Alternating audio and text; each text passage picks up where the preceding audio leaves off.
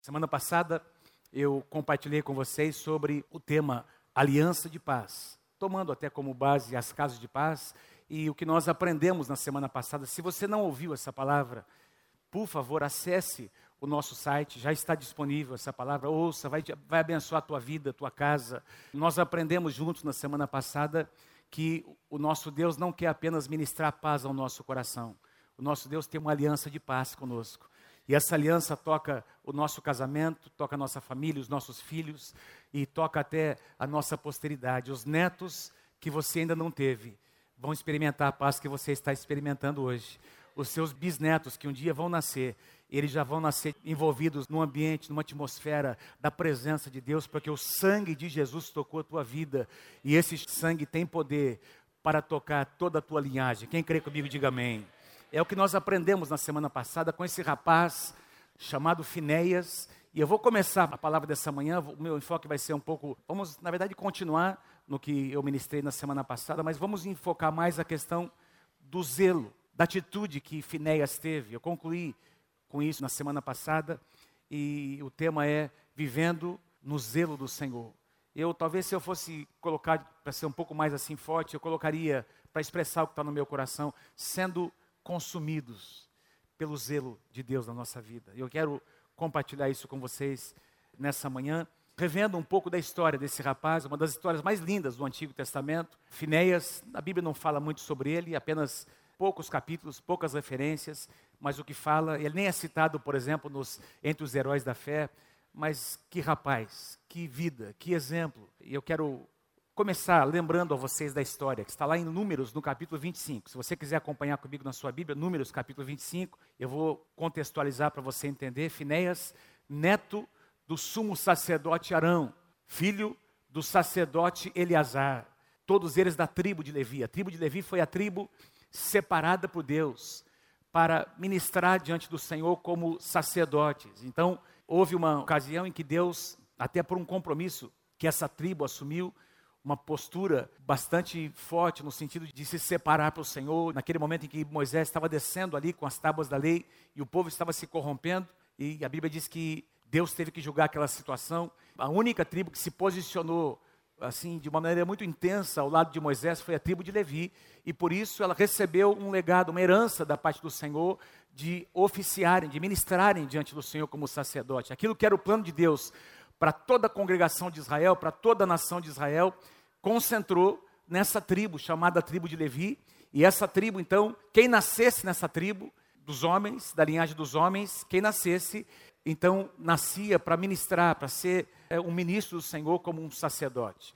Assim aconteceu com Fidéias, neto de Arão, filho de Eleazar. Quando eles saíram do Egito, Finéias era um jovenzinho, Finéias era um jovem, e você, você estudar a vida de Finés, vai perceber que ele tornou-se até porteiro ali no tabernáculo de Moisés. Mas o mais importante, o acontecimento mais importante na sua vida, nós encontramos aqui. Esse capítulo registra a história desse rapaz. Num momento muito difícil da história de Israel, o que acontece é que Israel estava ali caminhando pelo deserto e um povo, essa primeira geração que saiu do, do Egito, um povo que a Bíblia diz, chama algumas vezes de que eles tinham uma dura cerviz, tinham uma atitude muito errada diante do Senhor, diante dos líderes de Israel, diante de Moisés, e sempre com esse coração que se voltava contra o seu Deus, e num determinado momento, meus amados, diz que eles estavam perto de uma cidade, perto de um lugar, de um povo, perto da nação de Moabe, e a Bíblia diz que o rei de Moabe, Balaque, ele contrata um profeta, um falso profeta, para lançar maldições sobre o povo de Israel, para lançar maldição sobre o povo de Israel. E ele foi pago por isso. Um homem maligno chamado Balaão. E a Bíblia diz que esse profeta, esse falso profeta, tenta amaldiçoar o povo de Deus, e por três vezes, quando ele vai liberar uma palavra de maldição, ele não consegue amaldiçoar e só sai palavra de bênção da boca dele. Ele não conseguiu amaldiçoar o povo de Deus, e ele lançou palavras de bênção, enfim, e, e para resumir a história, o, o, rei chama Balão na sua presença, irritado com esse falso profeta, e aí é, Balão declara: olha, esse Deus é muito forte, o Deus de Israel, mas a gente pode fazer alguma coisa para criar, para destruir, para envolver esse povo em algo maligno. E eles, qual foi a estratégia de Balão? Balão disse para o rei: pegue as mulheres, chame as mulheres do povo de Moabe e para que elas se envolvam com jovens de Israel, para que elas se prostituam com jovens. E depois de se envolverem moralmente com jovens, elas vão levar esses jovens israelitas a adorar os deuses de Moabe. Então, o próprio Deus de Israel, por causa da idolatria, vai julgar o seu povo. Ele conhecia o Deus de Israel e, de fato, isso aconteceu. Versículos 1 e 2 do capítulo 25 de Números. Nós lemos o que diz aqui: Enquanto Israel estava em Sitim, o povo começou a entregar-se à imoralidade sexual com as mulheres moabitas, que os convidavam aos sacrifícios de seus deuses. Então, elas se envolviam moralmente, sexualmente com esses rapazes e já os convidavam. Isso mostra que passou um tempo, houve um envolvimento, quem sabe alguns dias, e elas então os convidavam para sacrificar aos seus deuses. Os convidavam para sacrificar aos seus deuses. E a Bíblia diz lá: o povo comia e se prostrava perante esses deuses. Então, a imoralidade daqueles jovens os levou à idolatria. E aí, amados, você vai perceber que se você ler ali, isso desperta uma reação. Conforme o, o, falso profeta que conhecia o Deus de Israel, um Deus zeloso, isso desperta a ira de Deus. Quando a Bíblia fala sobre a ira de Deus, nós estamos falando sobre a ira de um Deus santo, um Deus que não comete erros, que tem uma justiça absolutamente perfeita, a justiça de um Deus santo contra o pecado de um homem. Não tem a ver com vingança, não tem a ver com desejo de trazer maldade, simplesmente é a manifestação da santidade de Deus. E a santidade de Deus então se manifestou naquele dia, e a palavra de Deus diz que no livro de Números diz que é diferente do que diz em Salmos, por exemplo, é, mas há um consenso de que houve uma destruição em razão disso. Muitas pessoas morreram, muitas pessoas morreram. E a palavra de Deus diz aqui em, em Números 25 que as mães desses jovens, as famílias, os pais estavam chorando, porque muitos deles, desses que haviam se prostituído, estavam morrendo ali por causa de uma praga que Deus enviou julgamento da parte do Senhor, diz que, ele, que as famílias se juntaram em frente ao tabernáculo, à porta do tabernáculo, para clamar ao, ao Senhor, inclusive para se arrependerem dos seus pecados. E no meio de tudo isso, a gente lê ali que um jovem tomou uma mulher, uma dessas mulheres, e passando em frente a essas famílias que estavam chorando na porta do tabernáculo, ali havia luto, havia quebrantamento, havia tristeza e havia arrependimento. Esse rapaz então traz uma moça e diz que ele fez isso aos olhos de Moisés, passou em frente a Moisés, aos líderes de Israel, e as pessoas que estavam chorando na porta do templo, e esse rapaz entrou dentro da sua tenda para se prostituir com essas mulheres, e aí é onde entra em cena esse rapaz chamado Finéias. Diz que quando ele vê aquilo, algo acontece aqui dentro do seu coração. Meus amados, deixa eu dizer algo a você nesses dias, nessa manhã. Há situações acontecendo à nossa volta, há coisas que nós estamos ouvindo, que não podem ser normais aos nossos ouvidos. Precisa gerar uma indignação santa no nosso coração. Precisa gerar uma reação que vai desembocar em intercessão, em clamores, numa atitude de não conformismo. Nós não podemos nos conformar com o que está acontecendo na nossa nação. Nós não podemos nos conformar com coisas que eles dizem que são normais. Essa semana teve um negócio que criou aí nas mídias, nos jornais, saiu nas revistas de maior circulação no Brasil, Houve lá uma, um banco que promoveu um tipo de exposição, coisas absurdas, apologia, a pornografia de crianças, a homossexualidade, e financiado pelo governo. E aí as pessoas começaram a se manifestar. Começaram a se manifestar. O resultado foi que esse banco que estava promovendo essa amostra, a última notícia que eu ouvi é que já era mais de 20 mil correntistas que tinham cancelado as suas contas. Deve ter aumentado esse, porque os cristãos começaram a se mobilizar. Mas o pior foi a reação que houve. O que as revistas estão publicando, que aquilo ali é uma obra de arte. Onde já se viu as pessoas, por causa das suas convicções religiosas, questionarem uma obra de arte? Eu fico impressionado. Esse povo diz o que eles querem, faz o que eles querem, falam da gente, falam dos evangélicos, dos cristãos, a gente ora, a gente leva cacetada, a gente ora, a gente intercede. E quando nós nos posicionamos para guardar nossa casa, nossa família e os nossos filhos, existe uma reação, porque o mundo está reagindo assim.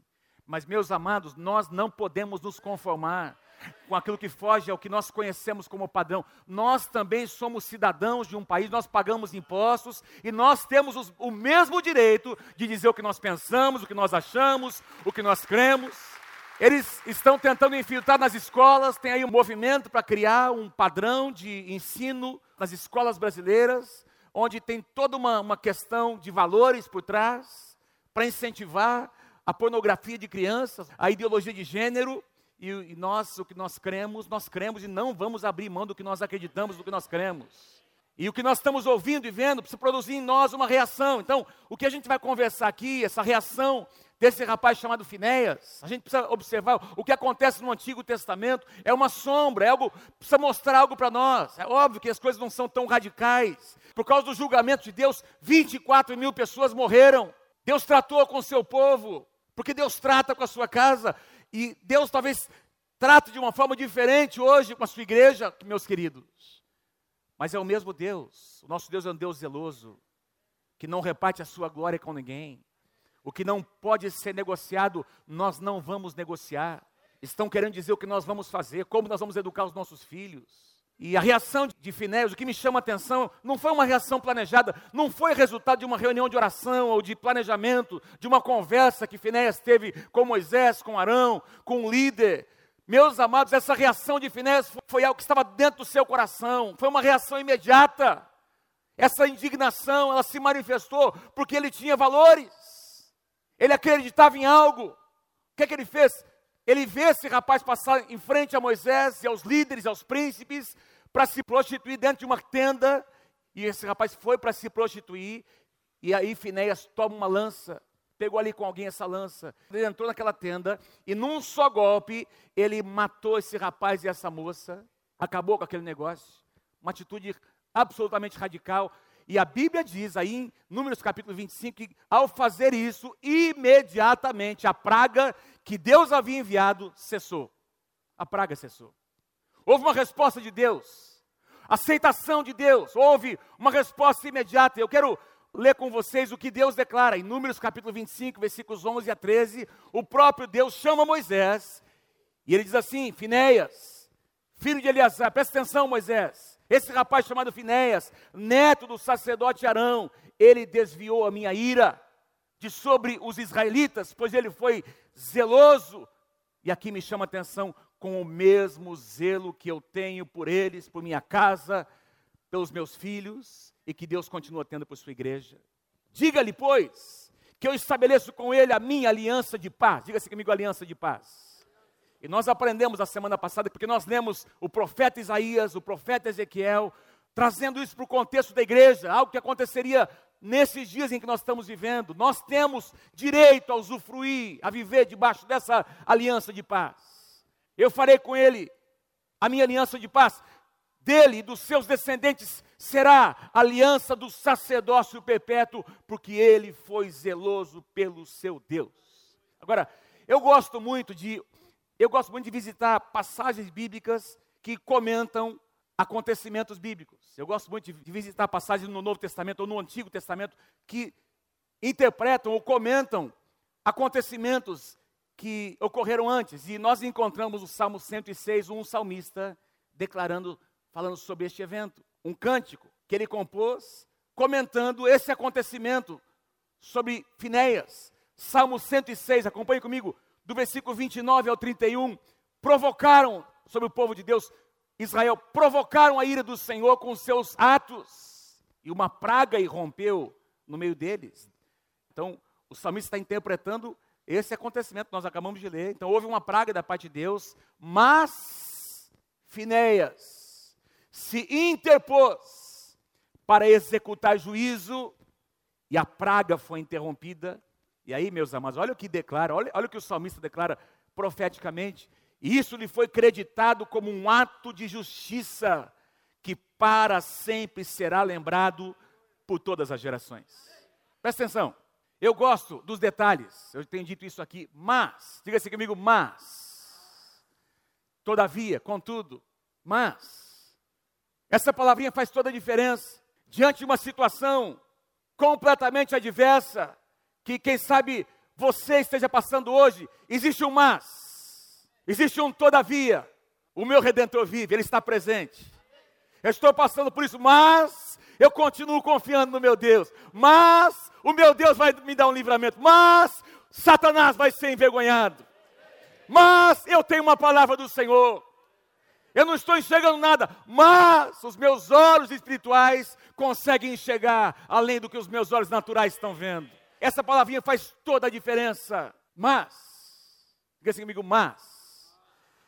Finéias, diga lá, Finéias se interpôs para executar juízo. Essa palavrinha interpôs, ele se colocou no meio entre Deus e o seu povo. Deus está julgando, amados. Não é porque Deus é, queria massacrar o seu povo, não é porque Deus tinha maldade no seu coração, é porque Deus amava o seu povo e a santidade de Deus não poderia conviver com o pecado, ainda mais idolatria. Vou comentar daqui a pouco sobre isso. Deus não troca, Deus quer ter o primeiro lugar, Deus quer ter a primazia. Tem um lugar no nosso coração que só pertence a Deus. Deus não aceita idolatria. Isso mexeu com Deus, provocou uma reação de Deus. E esse rapaz, essa palavra interpôs é, é a mesma palavra usada para intercessão. Ele, ele colocou-se como um intercessor. Deus quer levantar nessa casa intercessores.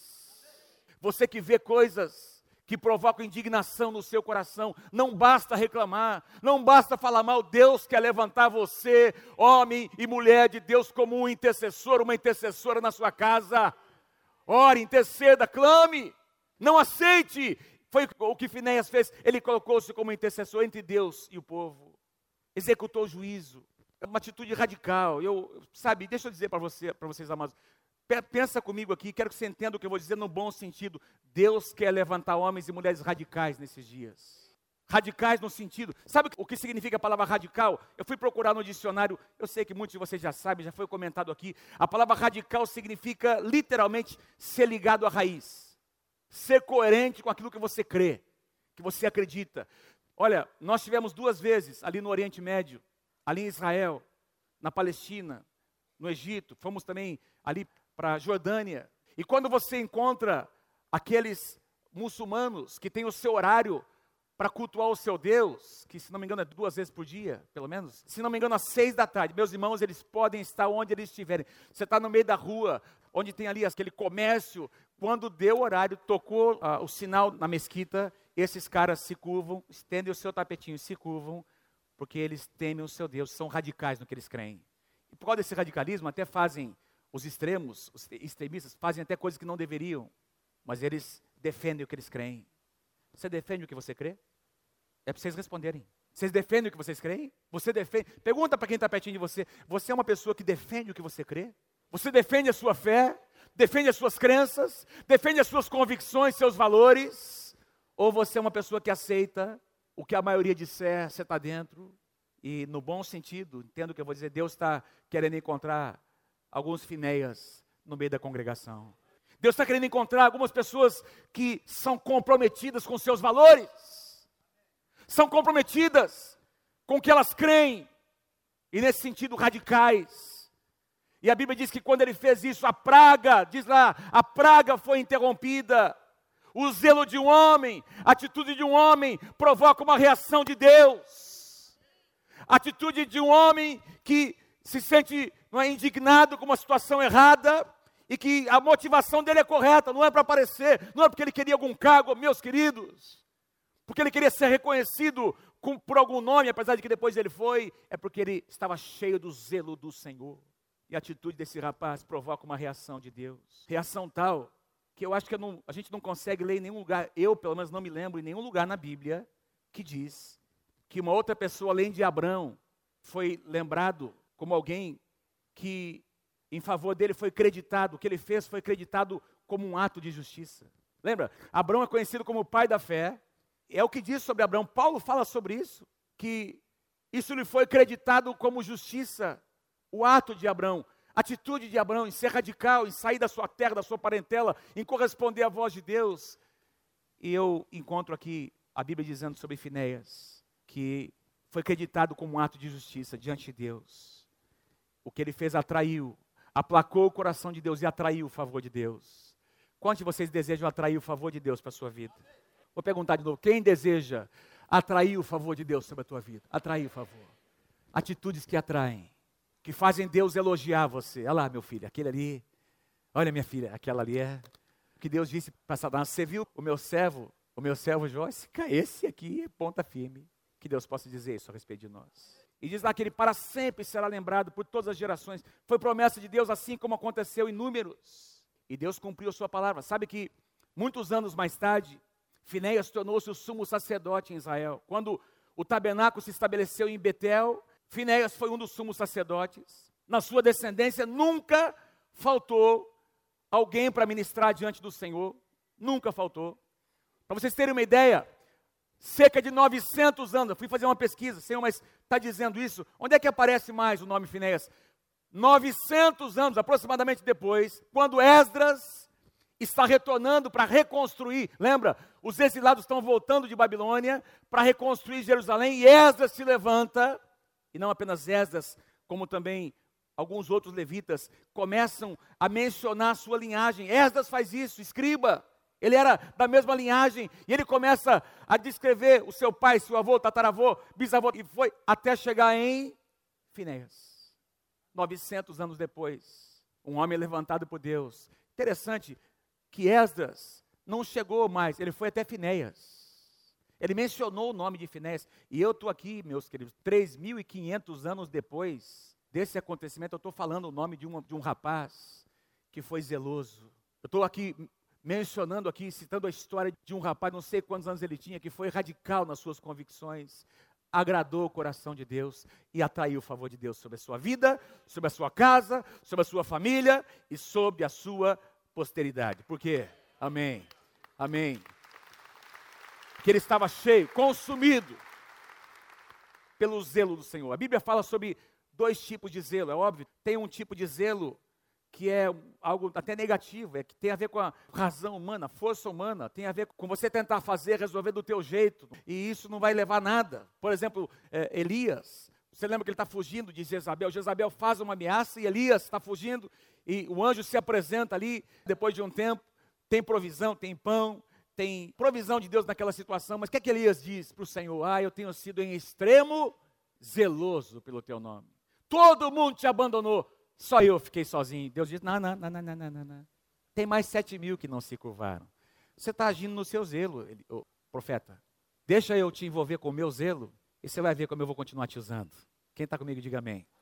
A definição de zelo, presta atenção, uma dedicação extrema, um amor intenso. Essa é a definição. Eu, eu procurei isso aqui no dicionário secular, tá bom? Dicionário secular, não é um dicionário bíblico, é o que significa a palavra zelo. Dedicação extrema, amor intenso. Zelo é traduzido também, ou, ou existe um sinônimo do, do, da palavra zelo, é ciúmes, no bom sentido. Não é inveja. Inveja é um negócio ruim. Inveja sufoca. Inveja é destrutivo. A tradução de zelo, ou melhor dizendo, o significado também é ciúmes, no sentido de que você está guardando aquele relacionamento. Tem alguém que é alvo do teu amor, você tem, essa pessoa ocupa um lugar no seu coração especial demais. Então você tem um zelo por esse relacionamento. Uma tristeza gerada por se desejar a exclusividade do amor de alguém. Ora, meus amados, meus queridos, quem é casado aqui levanta a sua mão. Quem é casado levanta a mão. Isso. Então você sabe do que eu estou falando? Ué, tem lugar no relacionamento conjugal para a gente se, se relacionar com outras pessoas. Mas tem um tipo, um nível de intimidade que é só para o casal. Você não terceiriza. Não tem espaço, não tem um mínimo espaço para alguém entrar nesse tipo de relação. Se entrar, meu, se tentar entrar, Finéias nele. Vocês estão entendendo o que eu quero dizer? Estão entendendo? Então, ah, mas ciúme. Peraí, nós cantamos. Aliás, nós, tem uma canção muito bem. Olha, quem aqui foi muito ministrado nessa manhã pelo louvor? Que coisa tremenda. E uma das canções que o Sandro cantou aqui, Paulinho, que o seu amor é tão profundo, é tão imenso, tão profundo e cobre-nos. Esse amor, a gente cantou, ele é furioso, ele é poderoso, ele nos envolve. Por que, que o amor de Deus é furioso? Porque Deus tem ciúmes de nós, meus amados. Deus nos ama com um amor tão intenso que Ele não aceita que nada, nada, absolutamente nada, ocupe o lugar que só Ele pode ocupar no nosso coração. Só Ele pode ocupar. E tem uma outra canção que nós cantamos, que se a gente puder cantar depois, Ele tem ciúmes de mim. Amor furioso de quem? Eu sou refém porque eu sou um dependente da sua misericórdia. É nesse sentido. Quando Deus diz para Moisés: diga para Finéias, eu vou abençoar a sua casa, a sua família, a sua posteridade, porque ele sentiu por mim o que eu sinto pelo meu povo. Aliás, ele sentiu pelo meu povo o que eu também sinto, o mesmo zelo, o mesmo amor. Eles estavam idolatrando, eles se prostituíram e começaram a se curvar, eles colocaram um ídolo no lugar que só eu posso ocupar no seu coração. O amor de Deus é um amor intenso, cheio de zelo. Isso nos mostra, a gente pode ver isso em Êxodo capítulo 20, quando Deus entrega as tábuas da lei, os dez mandamentos, quero citar apenas este, no capítulo 20 de Êxodo, versículos 2 a 5. Vocês estão comigo aí, gente? Você está sendo ministrado nessa manhã? Você quer ser cheio do zelo de Deus na sua vida? Diga eu quero em nome de Jesus. Êxodo capítulo 20, versículos 2 a 5. Acompanhe comigo. Eu coloquei em alguns pontos. Olha o que Deus diz: Eu sou o Senhor teu Deus. Não terás outros deuses além de mim. Não farás para ti nenhum ídolo, nenhuma imagem de qualquer coisa no céu, na terra ou debaixo da terra. Não te prostrarás diante deles, nem lhes prestará culto, adoração, porque eu sou, porque eu, o Senhor teu Deus, sou Deus zeloso. Deus diz para Finéias, ele veio sobre ele o mesmo zelo que eu tenho para com o meu povo. De onde vem esse zelo? Do seu amor, do seu carinho por nós. Um ídolo é aquilo que ocupa o lugar de Deus no coração. Eu quero, assim, tentar resumir o que, o que é um ídolo. Um ídolo nada mais é, num sentido mais amplo, do que qualquer coisa que se torne mais importante do que Deus é para nós. Algo que nos leva a pensar: somente se eu tiver isso, ou essa pessoa, a minha vida realmente terá sentido e valor. Isso é um ídolo. Porque quando alguma coisa ou alguém adquire essa perspectiva no seu coração e no meu coração, isso é adoração. Isso está controlando os seus valores, as suas decisões. Pode ser coisas, pessoas, trabalho, dinheiro, posição, filhos, o marido, a esposa, um relacionamento amoroso, tudo que de alguma maneira, de alguma forma, passa a nos controlar, controlar as nossas ações, nossa paixão. Isso é um ídolo. E quando existe um ídolo, existe adoração. Meus amados, nosso Deus é um Deus que deseja ter primazia, exclusividade. Ele quer ser o único. Um dia eu e você dissemos, Jesus, eu quero que tu sejas o meu Salvador e o meu Senhor. Diga assim, o meu Senhor. Diga, levanta suas mãos, diga assim comigo, o meu Salvador e o meu Senhor, aquele que governa a minha vida, o primeiro e o único. Eu te adoro, meu Deus. Tu és o primeiro, tu és o único. O único, primeiro e único. Adoração. Amém. Diga assim: só o meu Deus merece ser adorado. Mais uma vez, Ele é o primeiro, Ele é o único. Diga nada, nem ninguém vai ocupar esse lugar no meu coração. Vamos cantar? Ao único que é digno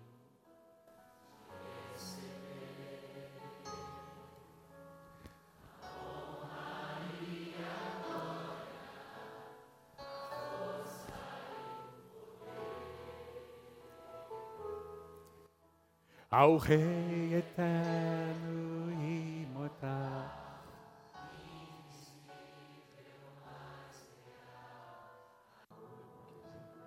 Cante. Ao único que é digno. Ao cantar, declare para sua alma que Deus ocupa esse lugar no seu coração. Vamos lá, se você puder levantar suas mãos, faça isso. Ao Rei eterno e imortal.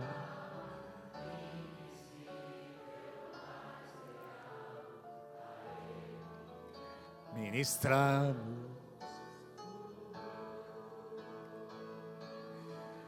Coroa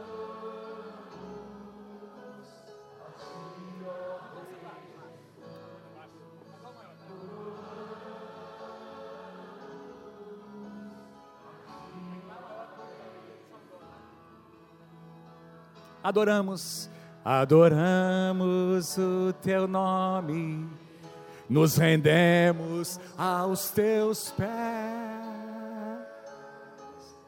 consagramos todo nós. Espera um pouquinho.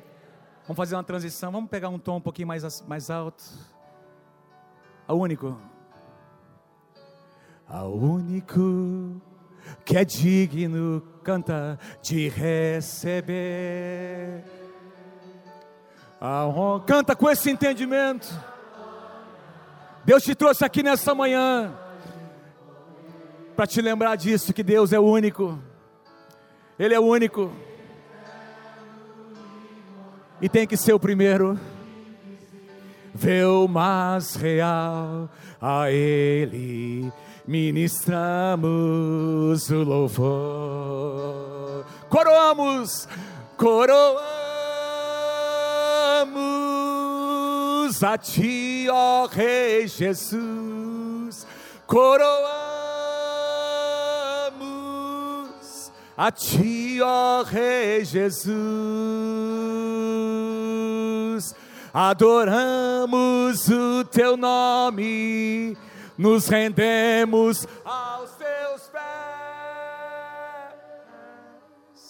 consagramos todo nosso ser a ti. Coroamos, coroamos a ti, ó Rei Jesus.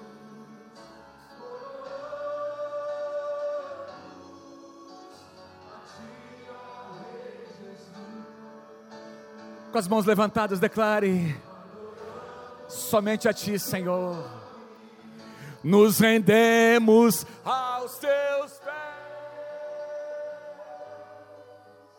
consagramos todo nosso ser a Ti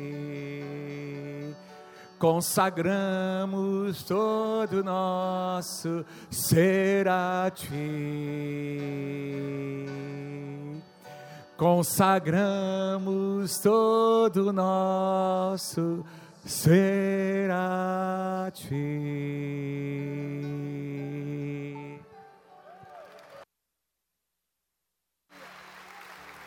Aleluia.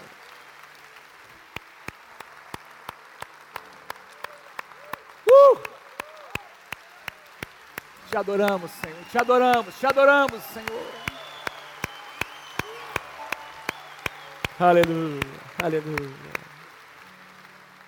Aleluia. Vamos voltar lá para o nosso tema.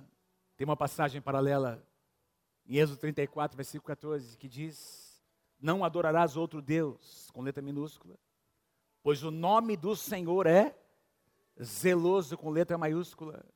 Sim, Deus zeloso Ele é. Quando você estuda o Antigo Testamento e o Novo, é? no Novo Testamento, os nomes de Deus se revelam em Jesus Cristo. Quando Jesus diz, eu sou a porta, eu sou o bom pastor, e etc e tal. É uma progressão do que nós encontramos da revelação dos nomes de Deus no Antigo Testamento. Temos diversos nomes no Antigo Testamento. Jeová Jireh, o Senhor que provê as nossas necessidades. Jeová Shalom, o Senhor que é a nossa paz. Jeová Tzidkeno, o Senhor que é a nossa justiça.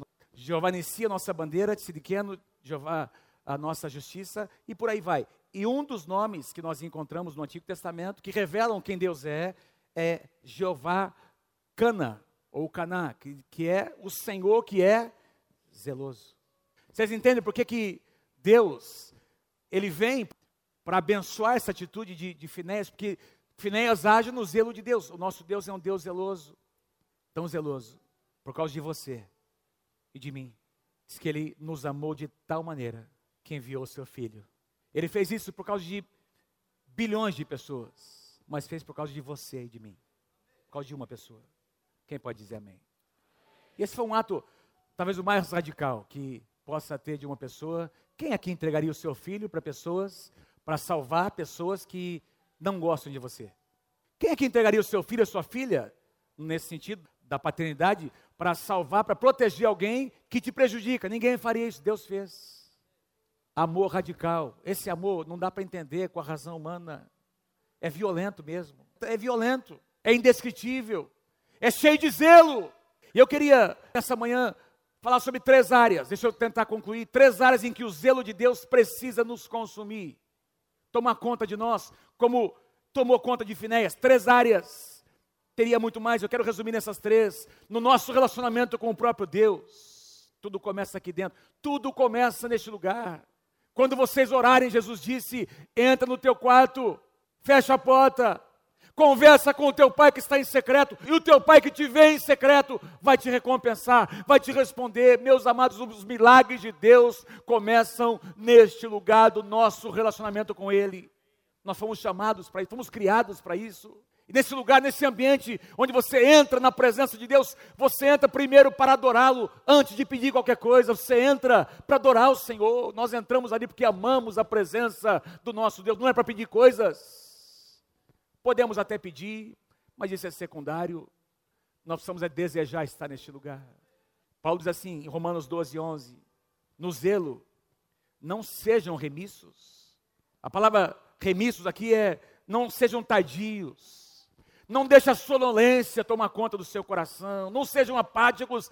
E aí ele conclui dizendo: porém sejam fervorosos de espírito servindo ao Senhor. Fervorosos, aqui tem uma conotação, a palavra grega é uma água em ebulição, tem fogo embaixo, tem vapor saindo, o calor está ali porque tem um fogo que mantém essa água em constante ebulição. É isso que Paulo está dizendo, assim deve ser a nossa vida. A chama tem que estar acesa. Mas assim como, meus queridos, o nosso relacionamento conjugal aqui, marido e esposa, é um relacionamento que tem que ser mantido, a chama tem que ser acesa, cuidada, com Deus também é a mesma coisa. Nós podemos entrar numa rotina. A pior coisa que pode acontecer num relacionamento conjugal é entrar numa rotina, na mesmice, piloto automático. Onde é que está a paixão? Onde é que está o brilho nos olhos? Vocês entendem o que eu estou dizendo? Até com Deus nós podemos, e quando eu digo presença de Deus, digo estar na presença dEle para comer a palavra, para orar, para beber da Sua presença, para a gente se quebrantar, mas nós até podemos estar na presença de Deus sem ter comunhão com Ele. Podemos ter o nosso tempo devocional como alguma coisa que a gente marcou, nós somos tão disciplinados e fazemos tão certinho que a gente está lá, mas nosso coração não está conectado. No zelo, não sejam remissos, fervorosos, sejam fervorosos. Um dia Deus disse sobre um rapaz chamado Davi: Encontrei, um, encontrei Davi. Deus quer encontrar você. Adão, onde estás? Deus se encontrava com Adão todo dia, querido. Todos os dias Deus se encontrava com Adão, e a palavra de Deus nos diz que logo depois do pecado não foi Adão quem procurou Deus, Deus procurou Adão, porque ele sempre vem primeiro. Nós o amamos porque ele nos amou primeiro.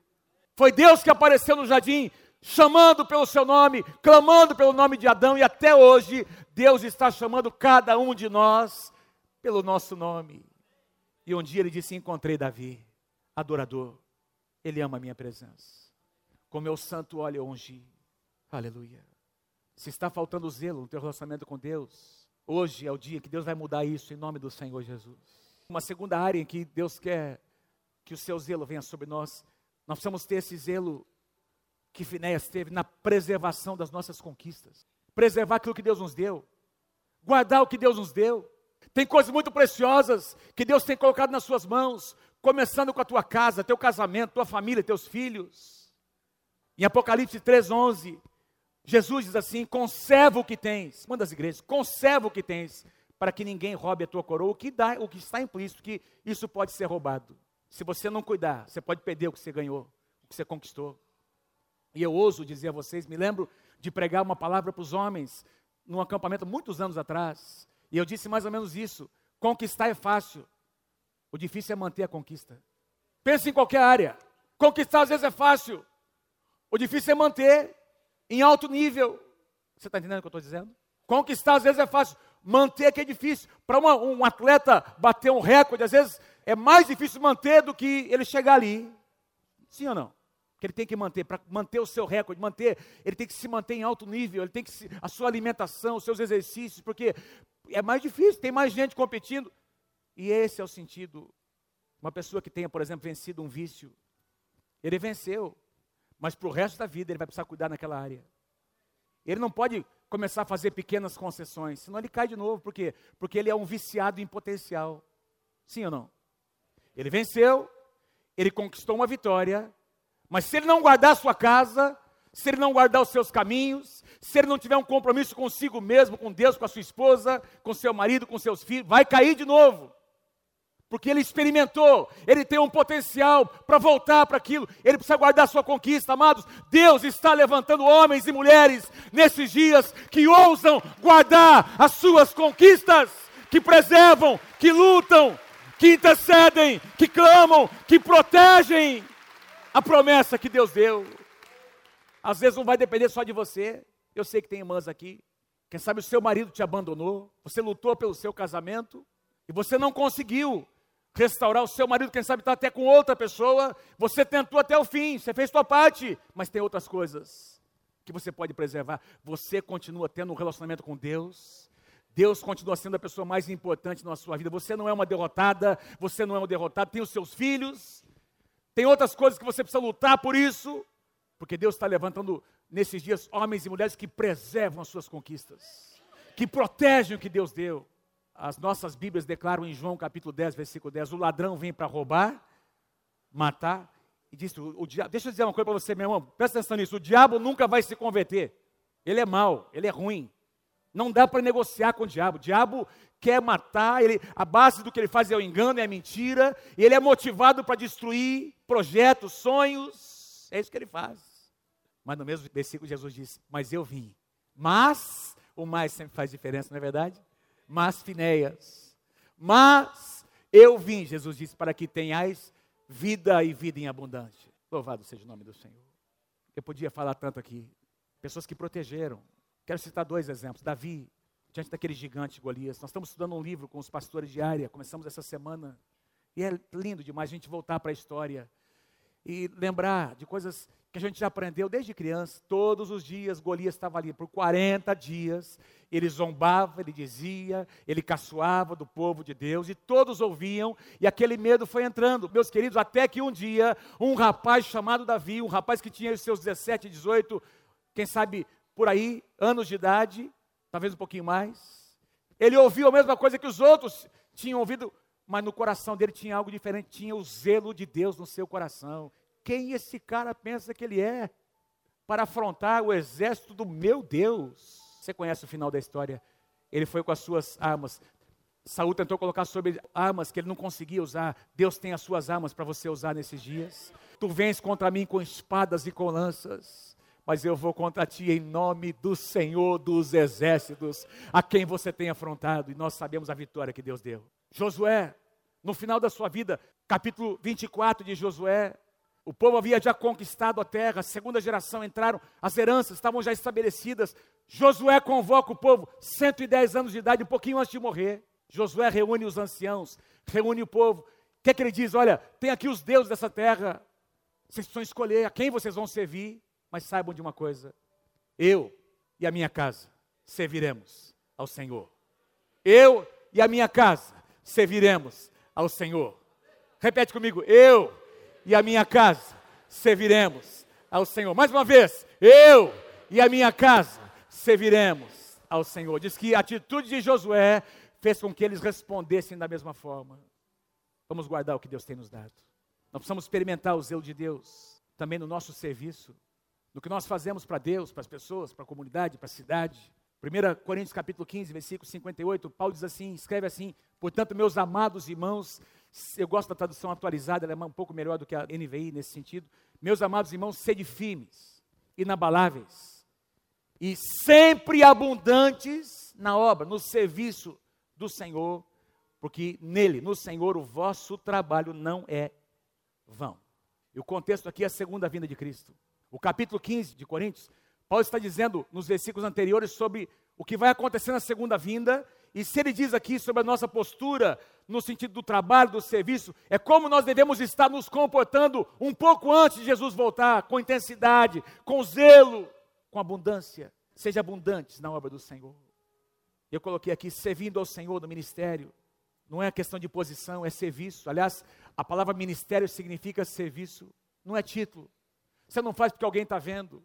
Se você vai liderar uma célula, você vai procurar ser o melhor líder de célula que existe na Igreja Nova Aliança de Londrina. Se você é um supervisor, você vai, ser o, vai procurar, você não está competindo com outros, é com você mesmo. Obrigado, Jamir, pelo amém. É fazer com excelência o que Deus colocou nas suas mãos. Eu acho impressionante o que se fala sobre Jesus. Diz que tudo ele fazia maravilhosamente bem. E é o que diz lá. Que a excelência de Deus venha sobre nós. O zelo do Senhor. Servindo nossa casa. Os maridos precisam aprender a servir suas esposas. Servir seus filhos.